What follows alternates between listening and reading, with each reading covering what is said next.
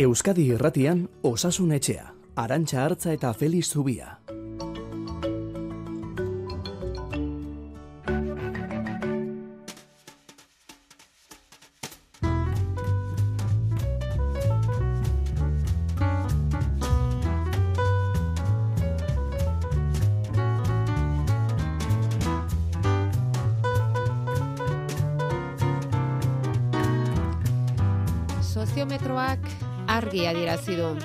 Hiritarrak geroz eta kezkatuago daude osasungintzarekin. Eusko Jaurlaritzak hiruilean behin egiten duen inkestaren emaitzak aste honetan zabaldu dituzte eta horra gertzen da osasungintza eta osakidetza direla arazo nagusi lan merkatuaren ondoren. Herritarren euneko hogeita bostek aipatu du hori bere galdeketan. Bueno, ez da horren beste esango duzu agian, Baina kontua da, orain urrena egindako inkestatik kezka hori ia bikoiztu egin dela. Orduan, euneko emeretzikoa baitzen osasunarekiko kezka saldu zutenen kopurua. Osasunaren ondoren datoz, ekonomiarekiko kezka, etxe bizitza eta gainerakoak.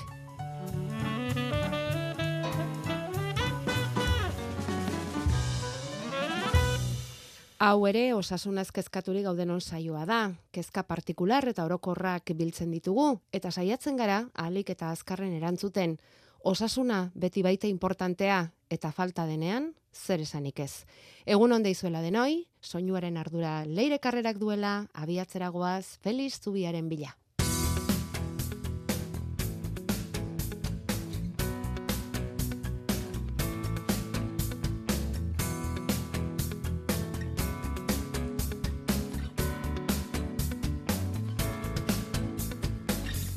Donostia ospitaleko zainketa berezian unitatean zerbitzu buru, Feliz Zubia zain daukagu gaurko gai eta galderak jorratzeko. Zer moduz, Feliz, egunon?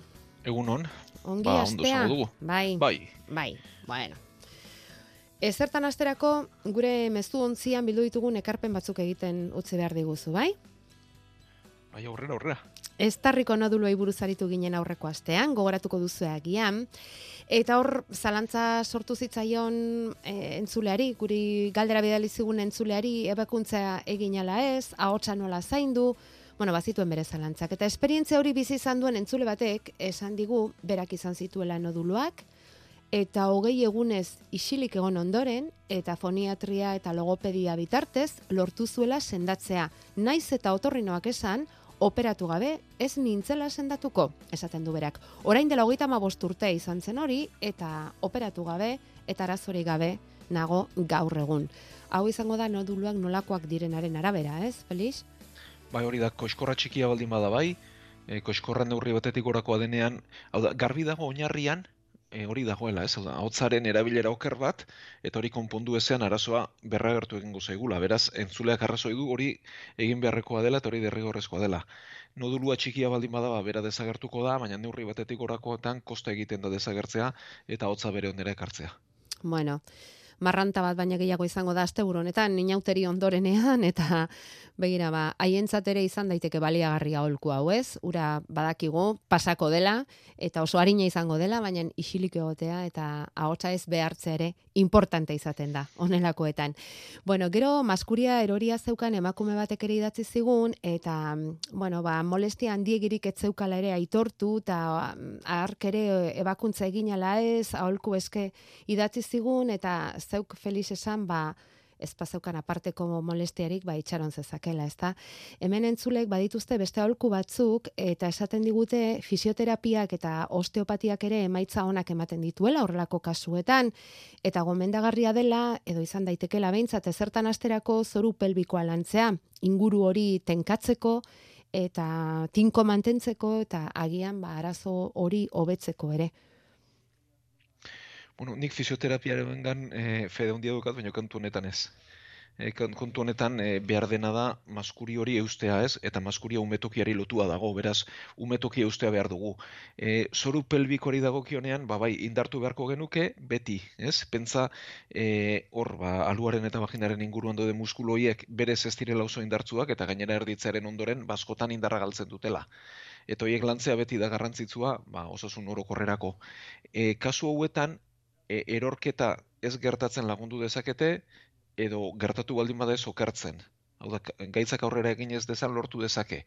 E, kasu honetan, gure entzuleren kasuan harina zenez, borrela mantentzeko, bai, e, baina erorketa handia baldin bada, eta gernu galera etengabea baldin bada, hori ez du konpontzen eta kasu hietan e, bakuntza behar izaten da. Mm Bueno, ba, gaitzaren eta egoeraren larretasunaren arabera. Hala ere, eta benetan, eskerrik asko zuen ekarpen guztiengatik, ze asko estimatzen ditugu hemen, osasun etxean.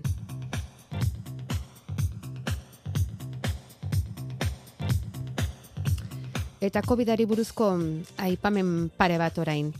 Entzule honek idatzi digu eskaera bat eginez. Mm, batez ere eremu itxiak airestatzeak duen garrantzia nabarmentzeko eskatuz. Berak hori nahiko luke. Esaten digu eskatzerik baldin badago zera eskatuko nizueke. Esatea, barrualdetako airestatzea ez dinbestekoa dela, jende pilaketen kontagioak ez daitezen areagotu, eta ez ekintza horrek hotza dakarrela eta ondorioz gaixotasuna etor daitekela pentsatzea. Leporaino nago korronten kontu lelo horrekin, itxi leioa eta horrelakoekin. Badirudi pandemiaren ondoren ez dugula ez errikasi. Gaixotasunak harrapatzeko elkarren ondoan egonik airestatu gabeko eremuetan hor dugula benetako arriskua. Airestatzeak duen garrantzia inon azpimarratzekotan hementsi izan da hori, Felix. Ze behin bai. eta berriz esan dugu hori, ezta? Orain kontua da e, aire korronten ondorioz gaixotu gaitezken ala ez, hori hori zer da? Benetakoa ala uste oker bat? Hori uste oker bada. Hau da, e, aireztapen, no, zerbait erakutzi baldin badugu pandemiak edo bi ikasgai behintzat bertatik jaso beharko genituzkenak, bada airearen kalitatea garrantzitsua dela, eta airearen kutzaldura maila neurtu beharko genukela, eta ez da gitorri behar besteko garrantzirek ematen diogun, eta bigarrena da aireztapenaren garrantzia, ez? Batez ere negu garaian, jende asko pilatzen denean inguru batean eta virusak dabiltzanean, ez? E, COVID aparte, ba, bestelako virus askorentzat ere, arnazketa virus askorentzat ere, ba, ezinbesteko zaigu eirestapen egoki bat. Orduan, gaixotzen gaituena jende asko ere muitsi batean pilatzea da. Hori bai, eta korronteak berak ez du gaitzik sortzen, ez? Egia da korronteak bizkarrean ematen baldin badegu, ba, mugitu beharra izango dugula, edo badirela irestapena bestera batera egiteko moduak ere, baina irestapenaren garrantzia izugarria da, eta korronteak berak ez du gaixotzen. Ja, bueno. Hori ere uste dute esana geneukala eta azpimarratu eta nabarmendua gelditu da. Eta COVID kontuekin segiz, e, daukagu hemen entzule bat urrian gaitza pasa zuena eta irurogeita iru urte izanik abisu etorri zaio txertoa jartzeko. Arraldezaket galdetzen du bueno, berez hartzegatik hartu dezake gauza da komeni zaiona da ez. E, esaten da covid pasata ze hilabete itxarotea e, gomendatzen dela, berez e, beraz apirila arte joango ginateke. Eta gero, ba, gogoratu e, txertaketa orokor bat momentu honetan ez dela beharrezkoa, bai arrisku taldeetan, ez? E, hor dauzkogu immunitate arazoak dituztenak, gaixotasun kronikoak dituztenak, eta gero adina, ez? E, adinaren mugan jarri, besta erraza izaten, irurogei urtetan jarri da ba, muga hori, eta gogoratu bentzat batez ere adinan aurrera joan ala arrisko handiagoa dela. Bueno, ez digu berak mm, bere egoerari buruzko detailerik ematen, bakarrik adina irurogeita iru urte zakegu zein izango den bere egoera, baina nori kontutan izan da urrian pasazuela gaitza, ez da, agian apirilera arte itxoitea komeni, erabakita ere txarto hori hartzea. Bueno, mm, minez gaudenean edo proba bat edo bakuntza bat egin behar digutela esaten digutenean itxore eta itxarote egokitzen denean batzutan oso luze egiten da eta alakoxeak dira ondoren iritsi zaizkigun bi kasuak.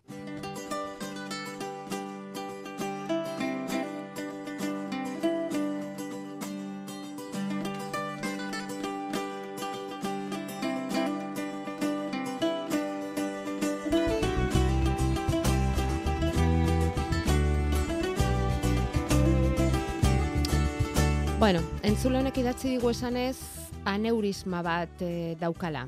Orain azalduko digu Felixek zer den hori.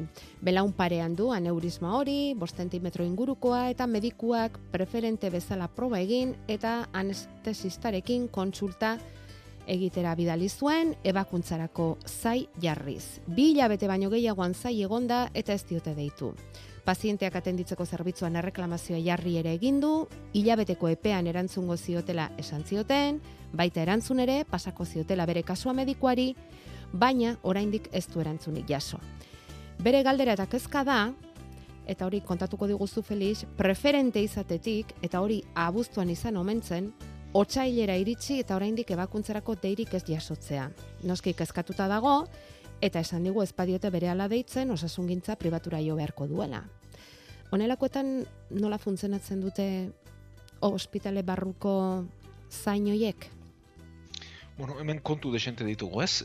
Gozan gaitza zer den aletzera, gero e, horrelako bat gertatzen denean, ba, ze baliabide dauzkagun, eta gero e, gaitzak ze larritasun duen, ez? Bueno, e, bi kontu nik uste guztiz ezberdin direlako. Bai. Bueno, e, aneurisma esaten diogu arteria baten horma zabaltzeari. Oda, arteria batek horma gogorra du, baina era berean elastiko da ezin du gogorregia izan. Eh, arteriak bihotzaren kolpea jasotzen du eta odola olatu moduan doa, ez? E, sistolean bihotza uskurtzen denean indarra hunditu egiten da eta bihotza lasaitzen denean diastolean indarra jaitsi. Ordan kolpe hoiek etengabe jasotzen ditu arteriaren hormak eta horma hoiek ondo jasateko hiru geruza ditu, baina elastikoa behar du. Globo bat bezala, globo luxe bat balitz bezala. Tutu bat, bezala, tutu baina ez tutu e, zurrun-zurruna ez, hau da, ez guztiz plastikozkoa edo berunezkoa, baizik eta e, gomazko tutu bat vale. beharko luke. Vale. Eta aneurisma esaten zaio, arteriaren horma zabaltzeari. Hau da, eman egiten du hormak.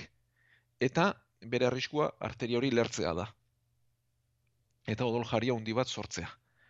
Ordan, e, aneurismak ere askotan egon litezke, hasi garunetik eta ba, edo, arteria txikieren araño, aortan bertan ere bai, hau da, eh, bihotzetik irteten den e, odia hundian ere izan litezke aneurismak, eta aneurismen sorburuan harrigarria bada ere gehiagizko gogortasuna egon ohi da.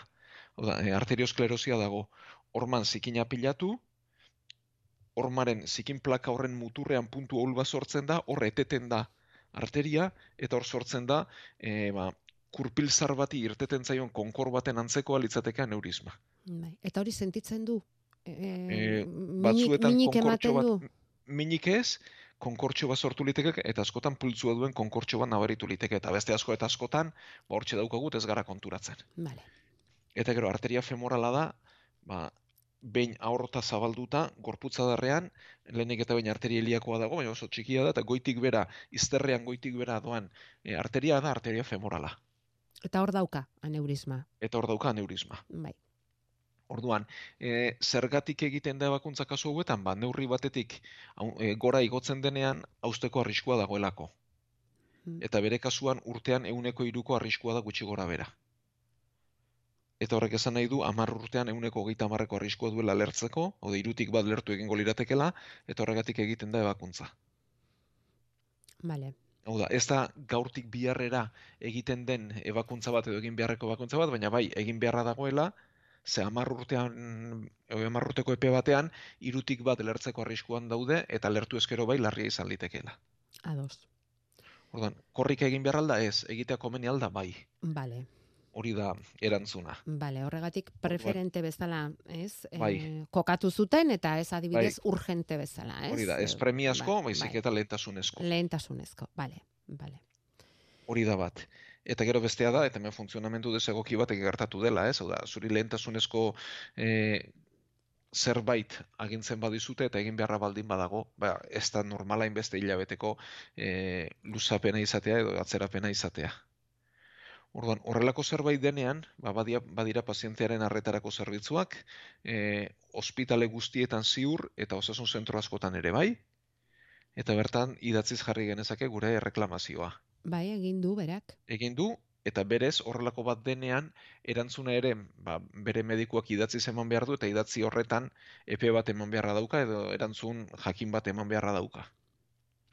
Eta hori ez da iristen.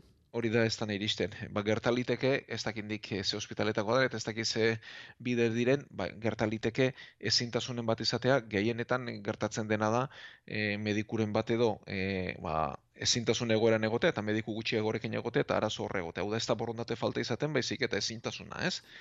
E, badakigu mediku egoera oso justuan gaudela eta batek bakaixotasunen baduenean edo ezintasun baduenean edo ordunaldi baduenean edo horrelako bat askotan ordezkatzea asko kostatzen da.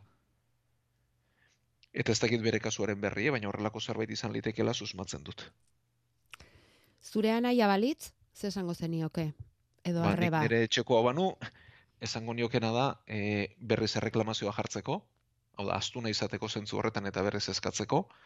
E, ez kezkatzeko bere egoeraren gatik, hau da, e, euneko iruko arriskoa duela urtean, ba, ebakuntza egitea komeni zaiola, baina ez dela korrika egin beharreko zerbait, baina berez urte honen, hau da, zei hilabete urteko epean, ebakuntzak egina behar duela, eta temoso izateko eta reklamazioa jartzeko. E, bost zentimetroko horrek ematen dizu pista, ez? Arriskutsua Bost zentimetro baina luzera ematen du, eh? Hau da, e, bost zentimetroko zabalero abalu ikaragarria litzateke. Berak esaten du bost zentimetroko luzera duela, da, Ah, eremu luze batean duela neurisma. Ja, Ez digu bere, ne, trabezkako neurririk ez digu ematen, luzetako ematen digu. ja, Baina, Ja. bueno, aneurisma bat baldin badago eta diagnostikoa aneurismaren egina baldin badu, hori neurri batetik gorakoa da eta ebakuntza Mm. gomendatu badiote, ba, ziur behar duela. Bueno, eta dena ez, diote, bai. hau da, ez da gaurtik biharrerako zerbait, baina bai egin beharrekoa. baina abuztutik e, otsailera arte zai egotea ere ez da kontua, ez da? Eta batez ere behin e, anestesistaren gana Hori bidalita da. eta ebakuntza horreko valorazio eginda, ba, luzatu eta luzatu jardute ez da normala eta hori ez da funtzionamentu egoki bat. Mhm. Eta dena galdetzen hasita, esatera nindoan, ebakuntza nolako izaten da? Ba, bi bide daude horterako bai anatomia jakin beharko genukela eta, bueno, gainera arteria femoralak ere bi dira, eh? Mhm. Bata azalekoa eta bestea sakonekoa ez dakigu bitatik zein duen, eta gero ez dakiguna da arteria horretatik, oda, ez dakigu zaku horretatik, aneurismo horretatik, adar gehiago irteten diren ala ez, eta horren arabera Ja. erabaki liteke. E, batzuetan ebakuntza ireki egiten da eta egiten dena arteria moztu. Eta tarte horretan, hau da, e, bost zentimetro berez elkarri lotzea egon, egin liteke txikia bada. Baina bost zentimetro biltzea ezinezko izaten da. Bai. Beraz hor, e, edo material sintetikoa jarri litezke, edo bena bat erabili liteke. Mhm. Hor jarri den e, hori, e, puska hori ordezkatzeko. Ordezkatzeko, bai. Eta beste aukera bat izan liteke barrutik endoprotesi bat jartzea. Hau da, horma hori indartzea, sare bat jartzea barrutik, horma lertu ez dadin. Vale. Bueno, ba, ea mm, pixka bat lagundu diogun entzule honi, lasaitzen eta segilata ematen. Hori izan beharko dugu. Segilata ematen eta esan dugun bezala pazienteak atenditzeko dagoen zerbitzu horretan, hori delako momentu honetan medikuarengana iristeko biderik eh, motzena esango genuke. Bueno, gero idatzi digu ainarak, bere amaren kasua azalduz. Erori egin zen, eta izterrondoko minez daukate ama azken hil oso honetan. Ospitalera eraman eta diagnostikoak dio austura posiblea duela pelbiseko eskuineko adarrean. Hilabete joan da eta minez jarraitzen du. Botikak hartzen ditu eta pur bat mejoratu da, ezintzelako ibili ere egin eta orain pauso txiki batzuk egiten ditu, baina oso luze ari zaigu egiten. Berriro plakak egiteko zai gaude, amabost egunera errepikatuko zizkiotela esan ziguten, baina ez diote deitu, hasieran esan ziguten etzela komenigarria hain azkar proba hori errepikatzea, baina luze doakigu guri. Ibiltzeko orduan min hartzen du, eta ulertu genuen ahaltzen neurrian ibiltzea ere komeni zela. Eta hor daukagu beste zalantza bat, ze komeni den onelako kasuetan gorputzari kasu egin behar zaion, ala gorputzari kontra egin behar zaion, eta pixka bat behartu egin behar den mina izan arren gorputza ibiltzera. Hori daba gure kontua, zenbat luza daiteke kontu hau, ze komeniko litzateke egitea, behartu beharko genuke gehiago ibiltzera dio ainarak. Aldez aurretik eskerrik asko ematen digu, eta esan saioaren entzure finak direla gurasoak eta Felixen hitzak lasaigarri izango zaizkiela seguru. Beraz, zure hitzen zain egongo dira Felix, irurogeita meretzi urte dauzka amak esaten du bukaeran. Bai, bueno, lehenik eta bain eskerrak entzule guztiei, eh? E, hort zaudetelako eta badakigulak hort zaudetela eta gainera ba, zuen galderak eta ekarpenak egiten dizkigu zuelako ba, osatzen laguntzeko aurreko guzti eta ainarari ere bai, eta bere gurasoi ere bai noski. Bueno, e, be, e, ainarak azaltzen digun gertaera oso ohikoa da. E, gerrian ematen diren austura hauek, eta bueno, e, pixka bat anatomia errepasatuko dugu. E, pelbiza da gerriko ezur inguru hori, eta e, borobil edo eraztun baten itxura du. Gertatzen dena da, atzeko aldeak, ipur mazailen atz, inguruko aldeak asko indar gehiago duela aurreko aldeak baino. Orduan, e, atzetik hasita, ba, atzean eta erdialdean sakro ezurra daukagu, eta bi albotara pala iliakoak ditugu. E, ezurra handi batzuk dira, hor ipur mazailak txertatzen dira, eta albotan izterrezurra femurra dator aldakaren e, artikulazioa osatuz. Eta aurreko aldean bi triangelu biltzen dira. Oda, bi triangelu irudikatu behar ditugu elkarri lotuta eraztun bat osatuz denen artean. Hau da, atzean sakro eta bi pala hundi eta gero hortik aurrera elkar lotzeko bi triangelu. Eta goiko aldean daukagu pubisa, eta gero behian dauzkagu iliona eta izkiona. Eta izkiona, ba, pixka bat entzuleak kokatu daitezen, da ipurrazpiko ezurra, ez ipur txontxorra, eh? ez koksiza, baizik eta ipur mazail bakoitzaren azpian daukagun konkorra da izkiona. Vale. Eta orduan, triangelu horren puska bat ero, hausten denean erorketa baten ondorioz, Bai. ba, horri esaten zaio, esaten zaio adarren austura. Mhm. Orduan, oso minberak dira eta ibilera zailtzen dute azkenen gorputzaren pisu hortik datorrelako. Bai. Orduan, entzule honi esan behar dioguna da, ba, epe normaletan daudela. Hor- Horrelako austura bat gertatzen denean, eta ez dakigu hausitako adarra bakarra den edo bi diren, Mhm. bueno, ba, lehenik eta behin egin behar dena da, e, mina kendu, oda, botikak hartu, eta lehen lau astetan, gutxi gora bera lau zei astetan, atzedena egin beharra dago. Oso minbera delako eta ibiltzei ezinezkoa delako. E, atzeden horrek eskatzen du, alde batetik, ba, e, trombosiaren profilaxia da, zaztetekoiek zabelean ematen direnak, ba, zangotan trombosirik egin ez dadin, Bai. eskatzen du mina kentzea eta eskatzen duena da e, jeiki nahi baldin bada, ze guzti zoean egoterik ere ez da komeni, ez dena komeni da e, gorputzador hori hanka hori pisua kargatuz lurrean jartzea. Baina e, bestearekin jeiki liteke pertsona guzti zoeratuta egotea ere ez da komeni izaten, Ze makuluekin edo lagunduta? makuluekin lagunduta edo beste norbaiten laguntzarekin, Vale. hau da, behar badalen amarra amabost egunetan oean beharko du, baina baina amarra amabost egun pasata mugitzen hasi beharko luke. Vale. eta esertzen hasi. E, badire esaten dutenak lehenago ere esertzen hasi litezkela, baina e, horretarako minaren arabera inor e, minez e, hiltzen ere ez dugu edukiko, eta batzutan badiot oso minbera direla. Eserleku baina mar- al- altuak eta erabiliz igual, ez? Bai hori da eserleku altu bat jarri, bueno, oearen pareko eserleku bat jarri, beste norbaiten laguntzaz e, jai, e, jaiki hanka ona lurrean jarrita eta hanka txarrak lurra ukitzen ez duela. Mhm. Eta e, esertzerako garaian ere ipurretian mina handia sentitzen denez, erabili litezke e, koltxon eta puzgarri batzuk edo lagungarri izan daitezen eta minaik mina hundirik izan ez dadin. Eta behin laugarren astetik aurrera hasi liteke makuluarekin pixkanaka oinez, hanka txarra beti erabilita eta barkatu hanka ona erabilita eta hanka txarra pixkana pixkana lurrean jarriz. Beraz, e, laugarren eta zeigarren astearen az- artean hasi liteke pixkana pisua jarriz eta prozesua gutxi gora bera hiru hilabete edo irauten ditu guztiz normaltasunera bueltatu bitartean. Austura oso toki komplikatuan delako, ez? Bai, hori da txarra delako eta txarra badiote batzuk sei, bai. sei hilabeteraino ere gerta litekela Luza bere onera daitekeela. ekartzea. Mhm. Bai. Eta gero, erradiografia bat egiteak ez digu onura berezirik egingo. Hau da, badakigu hauzia dagoela, eta luze joango dela eta luze dijoakigula, Bai. eta beraz prozesu normala bada eta pertsona normal ibiltzen baldin bada, erradiografia batek ez digu ezer berezirik emango.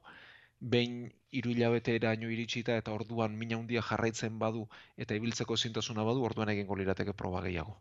Mhm.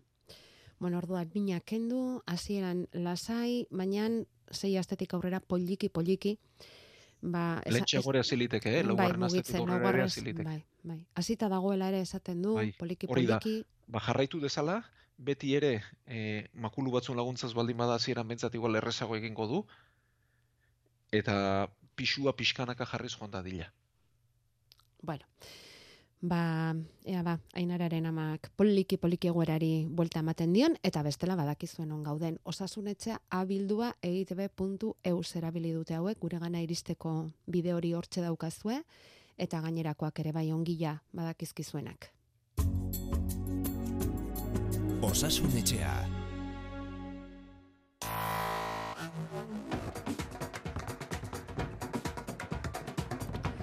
Bueno, eta amarretarako gelditzen zaizkigun minutu apur hauetan Felix aste honetako gaia komentatu nahi genuen zurekin, gizonezkoentzako antisorgailua, naturaldizkariak argitaratutako lan baten bidez ezagutu baitugu New Yorken arratoiekin egindako ikerketan espermatozoidei igeri egiteko gaitasuna kentzen dien antisorgailua probatu dutela eta emaitza onak lortu ere bai arratoietan. Orain arteko ikerketak gizonezkoek espermatozoideak produzitzeko gaitasunera zuzendu dituzte. Hormona bidezko tratamentuak dira, baina albo kalteak dituzte, bereziki sexu goseari eragiten diotelako. Will Cornell Institutoko ikerlariek ordea, arratoiengan espermatozoideek mugitzeko duten gaitasuna ikertu eta mugikortasunean eragiten duten enzima batean eraginda lortu dute gaitasun hori neutralizatzea. Dosi bakar batekin, bi ordu terdiz, ugalkortasuna etetea lortu dute zientzialariek eta eraginkortasuna euneko eunekoa izan da. Eta kontutan hartzekoa baita ere, ez duela albo kalterik eragiten. Beatriz Zabaletak egin digu laburpena, aurrerapen handi alda medikuntzaren ikuspegitik, Felix? Bai, e, medikuntzaren ikuspegitik, baina, bueno, gozen arazoa kokatzera. E, alde batetik, bueno, antizorgailuen erabilera emakumen gana bideratu izan da denbora askoan, e, arrazoi biologiko handi bategatik, eta da, aurdun gelditzen dena emakumea delako, eta berak nahi duelako askotan bere burua ziur sentitu, ez? Mhm. Eta gero gizartearen ba, patriarkatuari ere begiratu beharko genioke, edo nahi dugun izena eman ez, baina e, emakumearen gana gehiago zuzendu da, beti formula hau gizonezkoen gana baino. Bai. Eta horrek ere e, e, izan dezake... E, Tardantzaren gizarte- esplikazioa edo Bai, izan Ez? dezake alde batetik, baina da, egia da beti aurtun gelditzen dena emakumea dela eta nahiago duela askotan emakumeak beak bere burua ziur erabakiak hartu, ezta? Bai. Bai, Bai. hori utzita. Gero, eh, asko zerrazagoa da emakumearen eh, zikloa etetea, ba, ziklikoa delako, hau da, emakumearen eh, ugalketa zikloak hormonak ditu, ez? Eta hormonak sortzen dira, lehenik eta bain lehen zikloan, ugalketaren lehen zikloan, estrogenoak dira nagusi, eta ondoren progestagenoak datoz, ez? Eta hor, zikloa ezagutzen dugu, eta umetok, hormona horiek umetokia prestatzen dute. Eta egiten dena da antizorgailu bidez, beste hormona batzuk eman, ziklo hau eteteko, eta umetoki ez prestatzeko. Mhm. Beraz, emakumen e, antizorgailuek ez dute galerazten ugalketa, hau da ez dute ernalketa galerazten, Mhm. baina bai obulu ernaldu hori ez txertatzea. Bai. Hau da, umetoki ez dagoen ez prest, emakumea ez da ordun gelditzen. Hori da, ordunaldirik ez dago. Vale. Ez dago. Baina Bai. ernalkuntza bai izango dugu. Bai. Bai. Baina e, ziklikoa denez, hau egite errezagoa da. Bai. Gizonezkoetan, e, ba, espermatozoiden sorrera jarraia da. Bai. Eta erreportaian bertan dioz e, moduan, ba, espermatozoiden sorrera eteteko, ba, gizonezkoen hormonak blokeatu beharra daude. Eta oso zaila da hori barrabiletan bakarrik egite hori gorputz guztian gertatzen da, eta albo ondorioak nahiko larriak dira. Ja. Orduan, e, egin dena da bide berri bat egin eta da espermatozoidei mugikortasuna kendu. Mhm. Hau da, sortu sortu daitezela, Bai. baina ez daitezela mugitu. Vale. Hori da bidea. E, bueno, ba, horrelako zerbait esaten den ideia bera oso originala da eta oso polita da, ez? Bai. Bide berri bat irekitzen digulako. Bai. E, entzun dudanagatik oraindik ere, ba, dosia hartu eta eragina oso laburra da. Bai, pare bat ordu, ordu ter, Bai, baina, bi eta ez dakiguna da hartu eta zenbat itxaron beharra dagoen Ja. efektu izateko ere. Ja. Beraz, e, bueno, erabilera aldetik ere oraindik ez dago lortua. Mhm. ez? Eta, bueno, berez beharko lukena da zerbait, ba, edo, claro, egunero hartu eta egunero mantendu, baina horrek ere bere albondorioak izan ditzazke denbora luzean, ez? Eta butika guztiekin bezala, eta edo bestela beharko luke zerbait e, epe motzerakoa dena, baina horrek duen arriskuarekin, ez? Bai. Nola nahi ere orain hau arratoietan aztertu dute, ikertu dute eta emaitza hauek horren ondorio dira, gero hori gizaketara pasa beharko litzateke. Ezta? Oraindik ere urruti xamarra, hau da. Hori da ba, E, hori da ba, ez? Hori bere lekuan jartzeagatik, ez? Ea, da, ea xagutan eta ratoietan e, eragil, eraginkorra dena, gizakietan eraginkorra dena lezten, Mhm. ze albondorio dituen, eta bueno, berrak beti Bai. prozesu luze bat eskatzen du. Bueno, eta gero esan beharko da, ba, beti gelditzen dela basektomia, ez? Baina hori Bai. gizonezkoen ugalkortasuna esan dezagun eteteko nola ez? Baina hori Bai. horren atzera buelta askoz ere komplexuagoa da, ez? Bai, ia, bueno, egin liteke, baina oso zaila da, eta bueno, hori da erabaki bat hartzen denean, ugalkortasuna eten nahi denean, eh, Bai. behin betirako, ez? Hori da. Oda, bitarterako moduan, ba, beste zerbait beharra da. Mhm. Bueno, ba, hor gelditzen da. Aste honetan desente astindu dugun albiste izan da, eta zurekin komentatu nahi genuen, Feliz. Ez daukagu bestetarako betarik, eskerrik asko eman dizkiguzun azalpen guztiengatik, balioko altzieten bereziki zuzenean galderak egin dizkiguten entzule hauei, hemen emandako azalpenak, eta gainerako entzatere saltzela aspergarria izango gaurko jarduna. Inauteri goiza, tolosara bidean, jarriko naiz orain, Feliz, takizuko iturarik baduzun inauterietarako, gogorik, indarrik, Ez, ez naiz oso zalea, neu. Ez zara oso bai. zalea. Bueno, Ez, baina, bueno, tokatzen zaigu etxean ere ospatzea, aurrekin eta gainontzekoekin, eta ba, bai, Bueno, hor ibiliko gara. ikutu txiki bat izango du Bai. orduan igande honek. Bueno, ba nola nahi ere ongi pasa, berdin entzule guztiek eta datorren astera arte. Ba, mila esker denoi, eta gor sortzir arte.